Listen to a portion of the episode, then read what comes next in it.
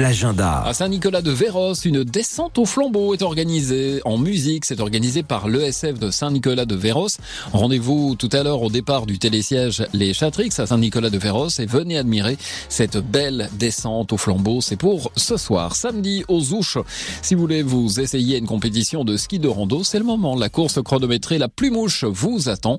Une montée sèche euh, du bas jusqu'au sommet de la télécabine du Prarion, soit 841 mètres de dénivelé positif. Alors il y a deux groupes qui vont partir, les jeunes de 2006 à 2010 qui vont se lancer depuis Maisonneuve.